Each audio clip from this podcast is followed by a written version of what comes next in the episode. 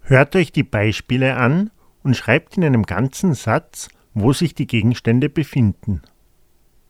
민재 씨, 볼펜이 있어요? 네, 제 가방에 있어요. 리사 씨, 오늘 저는 핸드폰이 없어요. 아니, 왜요? 집에 있어요. 그런데 요나스 씨는 어디에 있어요? 스페인에 있어요. 2.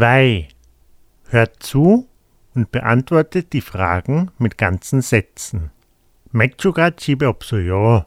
그럼 슈퍼마켓에서 사요. 그런데 레아 씨는 안 와요? 네, 안 와요. 왜 안 와요? 어디에 있어요? 지금 도서관에 있어요. 도서관에서 뭘 해요? 공부를 해요.